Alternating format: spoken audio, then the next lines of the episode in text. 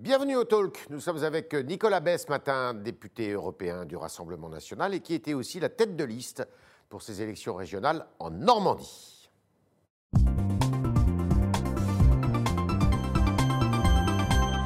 Nicolas Bess, bonjour. Alors, vous étiez euh, candidat pour la deuxième fois d'ailleurs, parce qu'en 2015, vous avez également euh, posé votre candidature euh, régionale. Déçu, vous arrivez en troisième position. Euh, après euh, le président sortant, qui est M. Hervé Morin, et la candidate euh, Europe Écologie Les Verts, Parti Socialiste. Déçu? L'ordre d'arrivée est à peu près le même qu'en 2015, Ouais. mais c'est vrai que nous avons connu un petit reflux électoral et il convient évidemment de, de l'analyser. Oui, bien sûr, il y a eu un peu de déception parce qu'on n'a pas réussi à mobiliser nos électeurs. Et évidemment, il faut savoir aussi dans ces périodes-là se, Ouais. se remettre en question et analyser les causes profondes. Euh, Beaucoup des électeurs habituels du Rassemblement national ne sont pas allés voter. Alors je pense que Ça, c'est le phénomène nouveau, ça? Je ne dis pas que c'est un phénomène nouveau. On a malheureusement en France une abstention qui tend à augmenter euh, scrutin après scrutin. Là, elle a été spectaculairement élevée. Alors aujourd'hui, euh, le PS et les Républicains nous disent ben, on est les grands gagnants. En réalité, ce sont les sortants qui ont été les grands gagnants, les grands bénéficiaires mécaniquement et de manière sans doute un peu ponctuelle euh, de cette abstention très forte. Mais en réalité, c'est pas, ils n'ont pas été réélus euh, grâce à leur bilan ou leur étiquette politique, et peut-être même pas grâce à leur personnalité, c'est d'abord parce qu'ils sont sortants. Le simple fait d'être sortant dans un contexte de très forte abstention euh, les a mécaniquement euh, aidés. Bon, Est-ce qu'il n'y a pas aussi la, mise en cause, finalement, par cette, ce, résultat, ces résultats décevants pour vous, de la tactique de Marine Le Pen Euh, Marine Le Pen a, a cherché à recentrer son discours, à le dédiaboliser, c'est l'expression qui est employée. Elle a aussi euh, procédé à l'ouverture, c'est-à-dire qu'elle est allée chercher des, des figures de la politique euh, qui n'étaient pas euh, Moi, je pense que c'est très important de rassembler. D'ailleurs, euh, les personnalités d'ouverture, je pense à Thierry Mariani, c'est aussi celui qui a obtenu les meilleurs résultats. Alors, il n'a pas été élu, mais il a été battu dans des conditions très honorables, puisque la coalition totale, qui n'a rien de républicaine d'ailleurs, Ouais. euh, les Verts, les communistes, les socialistes, les macronistes, le centre-droit, tous unis, ils ont... Preuve euh, que le Front ont- républicain marche encore. hein. oui, enfin, il marche, il marche encore parfois, de moins en moins. Et finalement, tout ça, toutes ces forces coalisées, ça fait 55%. Et euh, Thierry Mariani a quand même pas été très Mmh. Alors, loin de l'emporter. Sur la tactique de Marine Le Non, Pen. mais je pense qu'il faut euh, donc poursuivre dans une démarche de rassemblement. Euh, et bien sûr, il faut réfléchir à la stratégie qui permet de remobiliser nos électeurs, parce que c'est de ça dont il s'agit. Les électeurs du Rassemblement national ne, sont pas, ne se sont pas tournés vers d'autres formations politiques. Ils ont renoncé à exercer leur droit de vote. C'est grave et ça révèle un Ça ne veut affaissement. pas dire qu'ils vous assimilent aux autres. euh, Ça je aux crois que ça révèle d'abord un affaissement de la démocratie qui a été, il faut bien Ouais. dire, un peu amplifié et même peut-être organisé par le gouvernement et Ah par bon Emmanuel Macron. Mais oui, quand on met les élections régionales quasiment dans la période estivale, qu'on fait aucune communication sur un double Il y avait scrutin. le Covid quand même. hein. D'accord, mais euh, que les professions de foi et bulletins de vote ne sont même pas acheminés vers les électeurs, comme si on était dans un pays du tiers-monde. Enfin, tout ça a contribué finalement à désintéresser les Français de ces élections. Après, je pense que dans les abstentionnistes, il y a ceux qui sont totalement indifférents, avec une, certaine lassitude. Ils ont le sentiment que euh, la droite, la gauche, les macronistes, euh, alternativement, se partagent le pouvoir sans jamais ça ne change rien pour leur vie quotidienne. Euh, et puis, c'est vrai que euh, nous, nous sommes euh, la force alternative, mais le fait de ne pas avoir forcément de perspective immédiate, de victoire, eh bien, a dissuadé beaucoup d'électeurs de se tourner vers les urnes. Et là où, précisément, il y avait une possibilité de victoire, je pense à la PACA, nos électeurs se sont davantage mobilisés. Donc, c'est un enseignement important. Moi, je crois qu'il faudra analyser ca- calmement, sereinement, les, les raisons de cette démobilisation de nos électeurs et comment faire en sorte de les remobiliser dans la perspective, notamment de, de 2022. Mais je pense, je pense pas utile de, de faire, comment dire, voilà, des, euh, une analyse un peu à l'emporte-pièce euh, euh, pour critiquer tel ou tel aspect, telle ou telle stratégie. Je pense pas que ce Mais soit. n'est-ce pas à dire que le, Front, le Rassemblement national, qui, à tort ou à raison, longtemps on a considéré que c'était quand même un vote assez protestataire, et, et là, bah, finalement, cette protestation, elle ne s'est pas retrouvée dans le Rassemblement national, et elle s'est abstenue, et c'est peut-être que les électeurs assimilent maintenant le Rassemblement national aux autres formations politiques Non, je ne le pense pas. Je pense que le, Rassemblement en fait. national conserve une vraie singularité. Euh, Mhm. Notre message politique est différent. D'abord, on n'a pas de responsabilité dans les politiques qui ont été menées dans notre pays et qui le Mhm. conduisent à l'état de délabrement dans lequel il est.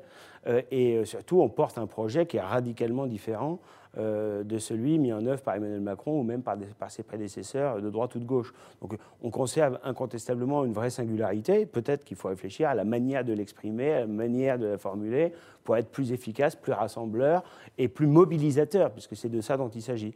Euh, voilà, je pense qu'il y a beaucoup d'électeurs qui aujourd'hui se détournent aussi de, des urnes parce qu'ils ont le sentiment que nos institutions démocratiques ne fonctionnent pas. Alors, si vous me permettez un point là-dessus très important, il faut restaurer la démocratie. Restaurer la démocratie, c'est quoi? C'est un, avoir une vraie démocratie directe. Mhm. Ça fait défaut. On mhm. On consulte jamais les Français par référendum. La dernière fois, c'était il y a plus de 15 ans, et on a piétiné leur vote euh, mhm. quelques années après. Euh, c'était sur le traité constitutionnel. Donc il faut une vraie démocratie euh, référendaire avec le référendum d'initiative populaire. Et deuxième chose, il faut une vraie démocratie représentative, c'est-à-dire l'instauration de la proportionnelle. C'était un des engagements d'Emmanuel Macron. de la République. Il ne l'a pas tenu. D'accord. Est-ce que vous estimez que ce faux pas, bah, ça augure mal de la présidence de la présidentielle? Il y a toujours eu dans notre pays une relative décorrélation entre les élections locales et les échéances nationales. Euh, que si vous prenez le cycle précédent, en 2015, aux élections régionales, euh, les républicains. Il y une dynamique pour vous? Euh, Oui, nous avions obtenu de très bons résultats, mais les républicains gagnent 21 régions sur 22 en 2015 aux élections régionales un an plus tard à la présidentielle, leur candidat ne se qualifie pas pour le second tour. Donc je pense qu'il faut, il faut euh, je pense, on a déjà eu ça au municipal. Euh, euh, les, forces installées depuis très longtemps dans le paysage politique local, grâce à un phénomène d'inertie en quelque sorte, ont un avantage sur les formations politiques plus récentes. ça pénalise le Rassemblement national, ça pénalise encore beaucoup plus lourdement le parti du président de la République. Donc voilà, ça c'est un phénomène qu'on connaît bien. Mais aux élections nationales, à la présidentielle dernière, aux européennes euh, plus récemment, eh bien, le Rassemblement national a été à même de rassembler et d'arriver en tête. Marine Le Pen, c'est incontestable, c'est elle qui sera la candidate, et d'ailleurs, ça va être officialisé ce week-end. Hein, oui, nous, oui nous, avons un congrès euh, euh, ce week-end, en effet, qui l'officialisera. Mais Marine Le Pen est candidate et elle n'est pas à contester dans sa candidature du tout. Euh, et, je crois qu'encore une fois, il ne faut pas tirer des leçons de manière un peu précipitée de ces élections régionales, les extrapoler sur 2022. Alors, on, disait qu'elle allait euh, provisoirement quitter la direction du parti, la présidence du parti, le temps de la campagne, justement, pour euh, eh bien, la confier, le confier, ce parti, à une autre, à une autre figure du, parti. Ce serait qui? Ce serait Louis Alliot? Ce sera Jordan Bardella, qui a fait un pas très bon score en Ile-de-France, somme toute. En réalité, Jordan Bardella a obtenu un bon résultat euh, en Ile-de-France euh, par rapport à 2015. Il faut évidemment comparer l'évolution euh, du mouvement par rapport à l'élection précédente. L'Île-de-France est une terre électorale difficile, et donc il a connu un reflux en Île-de-France, comme tous les candidats du Rassemblement national en ont connu mmh. dans leur région. Donc il n'y a mmh. pas de contre-performance en Île-de-France, ce serait pas honnête de dire ça. Écoutez, le choix de, celui qui assurera la présidence par intérim du mouvement, puisque Marine Le Pen a annoncé qu'elle mettrait en œuvre ce dispositif, eh bien c'est son choix à elle.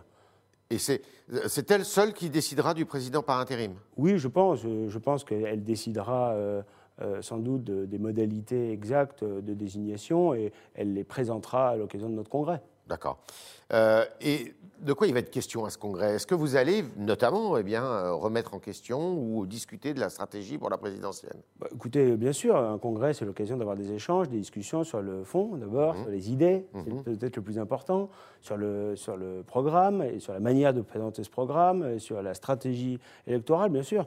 On, est au, au sortir d'une échéance importante, ces élections régionales le RN reste une force politique incontournable, avec un niveau électoral, c'est vrai, un petit peu en dessous de ce qu'on espérait. Mmh. Euh, il n'y a pas lieu de, comment dire, de, euh, s'inquiéter euh, avec excès, mais en effet, ça nécessite une vraie analyse, des vrais débats en interne qui auront lieu lors du congrès, bien sûr, mais qui peuvent avoir lieu dans les prochaines semaines et les prochains mois. Et ça n'ouvre pas la voie à une autre candidature, hors les murs, comme disait Marion Maréchal par le passé, euh, on parle beaucoup d'Éric Zemmour, euh, d'une personnalité qui a des, opinions et euh, des, propositions très concrètes à faire, mais qui n'est pas dans le mouvement. Écoutez, le, Emmanuel Macron aujourd'hui mène la France à sa perte. Euh, il y a une urgence, c'est d'offrir une vraie alternative qui est susceptible de gagner. Mhm. Et ça nécessite pour cela le rassemblement de tous les patriotes, de tous mhm. ceux qui aiment la France, qui ne veulent pas euh, voir le, déclassement euh, se poursuivre et qui veulent restaurer le, le, peuple français dans ses droits fondamentaux, restaurer notre identité, notre sécurité, nos libertés fondamentales, notre prospérité économique. Ça nécessite donc de rassembler, de s'unir. Donc, dans, une démocratie, toutes les candidatures peuvent avoir leur légitimité. Mhm. Et tout le monde, d'ailleurs, peut prétendre, sous réserve qu'il obtienne des parrainages. Mais... hors les murs, elle pourrait euh, faire de l'ombre à, Marine Le Pen, précisément. Précisément pour ça que moi, je, pense que tous les patriotes doivent se rassembler. Derrière Marine Le Pen Aujourd'hui, Marine Le Pen est candidate. Elle est créditée de résultats importants euh, dans les sondages. Je pense qu'il faut travailler à, cette, à, ce rassemblement, à cette unité. Euh, les, sensibilités, elles, existent. Euh, il y a des personnalités qui peuvent envisager en effet d'être candidates, euh, mais la question c'est de savoir s'il est opportun qu'il y ait des candidatures qui se multiplient. Est-ce que ça risque pas d'affaiblir le camp des patriotes, le camp des nationaux? Le but, c'est de se rassembler au maximum dès le premier tour pour créer une dynamique et l'emporter au second tour. C'est de ça dont il s'agit. il s'agit pas. il s'agit de gagner au deuxième tour. Hein. Il s'agit de l'objectif. L'objectif, quand on se présente à des élections et qu'on porte un projet alternatif, c'est de gagner. C'est accessible. Donc il faut essayer de créer les conditions pour gagner. Euh, ce que disent les enquêtes d'opinion euh, depuis des mois, c'est que le jeu est ouvert, que c'est envisageable. Ça ne veut pas dire que c'est gagné d'avance. Et contre qui? Écoutez, a priori, euh, ce serait probablement face à Emmanuel Macron. Mais, c'est ce que disent les sondages, mais souvent les, sondages, se bah, trompent un an avant. Et c'est hein. pour ça qu'il faut être prudent, et c'est pour ça qu'il faut voilà, bien identifier les raisons pour lesquelles nos électeurs se sont mal mobilisés aux élections régionales, faire en sorte de de corriger euh, ce, déficit de mobilisation et créer les conditions favorables d'un rassemblement pour l'emporter en 2022. On est avec euh, Nicolas Bay ce matin au Talk du Figaro et on va continuer avec vos questions, chers internautes, qui sont posées par Adrien Briand.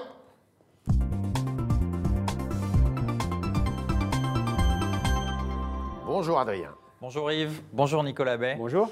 Euh, on commence avec euh, le commentaire euh, d'Intel 2022 sur le site du Figaro qui nous dit Il ne reste plus grand-chose des fondamentaux du RN, sortie de l'euro, sortie de l'Union européenne.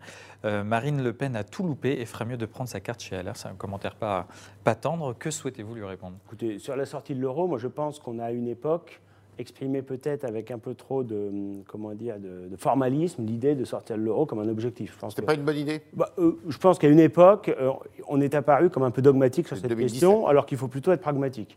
Euh, sur l'Union européenne, on n'a pas changé d'avis. Nous pensons toujours qu'il faut tout changer du, du sol au plafond l'Union européenne, dans son fonctionnement, est, inefficace. On le voit avec les crises successives, crise sanitaire, crise financière en 2008, crise migratoire en 2015. À chaque fois, l'Union européenne se révèle inefficace. Euh, tous les pouvoirs sont accaparés entre les mains de la Commission européenne. Il faut donc sortir de ce modèle d'une Union européenne euh, centralisée à Bruxelles et redonner le pouvoir aux nations dans le cadre d'une Europe des nations. Et puis il faut changer les orientations politiques, puisque l'Union européenne, loin de protéger nos frontières contre l'immigration, loin de protéger notre marché contre la concurrence déloyale, eh bien, est une espèce de terrain de jeu totalement ouvert euh, à tous les vents de la mondialisation. Donc il faut euh, tout changer, fonctionnement et orientation politique, mais aujourd'hui on voit que partout s'exprime en Europe euh, avec nos alliés ou euh, des, courants ou des partis politiques euh, proches de nos, idées, eh bien, cette volonté d'une autre Europe. On le voit en Hongrie, on le voit en Pologne, on le voit avec nos amis italiens qui sont au pouvoir, on le voit voilà, dans un certain nombre de pays d'Europe de l'Est. Donc, on peut aujourd'hui créer les conditions, en tout cas, sinon aujourd'hui, dans les prochaines années, créer les conditions d'un changement total d'orientation de l'Union européenne. Vous ne pas poser des questions, justement, vous parliez de tous ces pays étrangers où euh, des, des, partis comparables aux vôtres sont, euh, sont, arrivés au pouvoir. Vous, ça fait 40 ans que vous essayez, et finalement, il n'y a pas de résultat. Mais il y aura peut-être, euh, encore une fois, le, combat politique, c'est un, un, exercice de constance et de pugnacité. bien sûr que le Rassemblement national, longtemps, a été à un niveau marginal. Mm. Puis il, a, il est arrivé à un niveau élevé, il s'est transformé, il a muté d'un vote de contestation en un vote d'adhésion. Et aujourd'hui, on voit que euh, nous sommes à un niveau très élevé, euh, concurrent euh, du parti du président de la République, et du président de la République sort en exercice, est susceptible non seulement d'arriver au second tour de la présidentielle, mais peut-être de l'emporter. Alors rien n'est acquis, hein, il ne faut pas vendre la peau de l'ours, mais il faut créer les conditions favorables, à la fois du rassemblement d'abord, puis de la victoire ensuite. Mais on voit bien aujourd'hui qu'il y a une volonté très profonde dans l'opinion publique d'un changement politique et euh, un peu malheureusement, euh, cette volonté de changement, elle s'est même exprimée au travers de l'abstention. Le, le fait de bouder les urnes, pour beaucoup, c'est une manière d'exprimer la défiance à l'égard du système. Ce que nous disons à ces électeurs abstentionnistes des élections régionales, c'est que le meilleur moyen de défier euh, le système, c'est précisément de se rendre aux urnes et de voter pour le Rassemblement national. Autre question, Adrien. Alors, euh, justement, toujours sur le, site du Figaro, Verzacci, qui est un internaute euh, dévoué, propose carrément plusieurs solutions contre l'abstention. Vous parliez de, démocratie directe et de, et proportionnelle. Alors, je les cite. lui propose notamment un scrutin à un tour, un vote obligatoire, prendre en compte le vote blanc. Et je vois à l'instant Alexandre, lui, qui parle de vote par correspondance ou de vote électronique. quelle solution reprenez-vous? Il y, a des choses intéressantes, mais est-ce qu'on s'attaque aux causes ou est-ce qu'on s'attaque aux conséquences C'est-à-dire, est-ce que les électeurs ne vont pas voter parce qu'ils n'ont pas envie de consacrer 10 minutes euh, à aller voter en sortant de chez eux, ou est-ce que finalement les raisons ne sont pas beaucoup plus profondes? Et évidemment, la réponse est dans la question. On comprend bien que si euh, beaucoup d'électeurs n'ont pas voulu aller voter, c'est pas parce qu'ils rechignaient à descendre quelques étages de leur immeuble et à se rendre au bureau de vote qui est dans l'école à 200 mètres de chez eux. C'est d'abord parce qu'ils ont le sentiment de l'inutilité de leur vote parce que le système politique aujourd'hui est, complètement verrouillé et que la démocratie française euh, est totalement effondrée. Voilà. ça, c'est la raison euh, profonde. Donc je pense qu'il faut d'abord opérer des vraies euh, réformes institutionnelles qui garantissent une vraie démocratie aujourd'hui qui n'existe plus vraiment dans notre pays. Et ensuite, peut-être que pour améliorer, euh, faciliter les processus électoraux, peut-être en effet qu'il faut envisager le, vote électronique. Mais quand on voit que le ministre de l'Intérieur, Gérald Darmanin, qui est chargé de l'organisation des élections, mmh. il était candidat au départemental, au régional, dans les Hauts-de-France, euh, en réalité, il a été totalement déficient, totalement défaillant dans sa mission qui est d'organiser les élections dans de bonnes conditions. Euh, le, fait, que, par exemple, que l'État soit capable de nous envoyer des SMS, parfois plusieurs fois par semaine, pendant la période du Covid, et qui soit incapable en revanche d'organiser la moindre campagne pour inciter les, Français à aller voter aux élections régionales et départementales, euh, ça en dit long quand même, à la fois sur la défaillance de l'État et peut-être quand même sur une volonté du président de la République d'étouffer au maximum ces élections régionales dont il savait par avance qu'elle serait mauvaise pour son parti. Dernière question, Adrien. Euh, oui, on a une question euh, sur la crise sanitaire. Euh, hier, nous sommes passés sous la barre des, des 9000 malades hospitalisés. C'est une première depuis octobre. on a une réaction de Franco qui nous dit de nouvelles mesures contre le confinement en cas de nouvelles vagues, de nouvelles mesures pardon, comme le confinement en cas de nouvelles vagues à l'automne semblent déjà exclues. le reconfinement est-il une, une possibilité selon vous? Je crois qu'il faut l'éviter à tout prix. Euh, on n'a pas fini de payer les conséquences dramatiques, à la fois économiques, sociales, psychologiques, éducatives, euh, des confinements à répétition qui nous ont été infligés euh, de surcroît de manière assez unilatérale, de manière non territorialisée, de manière assez brutale, de manière très attentatoire aux libertés fondamentales. il faut recouvrer nos libertés, il faut développer au maximum les traitements euh, il faut euh, évidemment permettre à tous les Français qui le souhaitent, et seulement à ceux qui le souhaitent, d'être vaccinés. Mais, euh, y compris chez les soignants Oui, bien sûr. Il faut que tous ceux qui souhaitent être vaccinés puissent l'être, mais il faut préserver la liberté dans ce domaine. Et, par-dessus tout, il faut éviter ces restrictions de liberté qui nous ont été présentées parfois comme relativement anodines et dont on va payer très cher les conséquences à la fois sur nos finances publiques, à la fois sur l'emploi et sur le, donc le chômage, euh, et d'une manière générale, euh, sur les, conséquences sociales qui seront très lourdes. Merci, merci beaucoup Nicolas Bay, euh, député européen du Rassemblement national. Merci, on a tiré les conclusions donc avec vous de, ces élections régionales, notamment pour votre formation politique. Merci aux auditeurs d'être toujours présents. ils étaient représentés aujourd'hui par Adrien Briand qui posait leurs questions. Merci Adrien. Et à demain, si vous le voulez bien.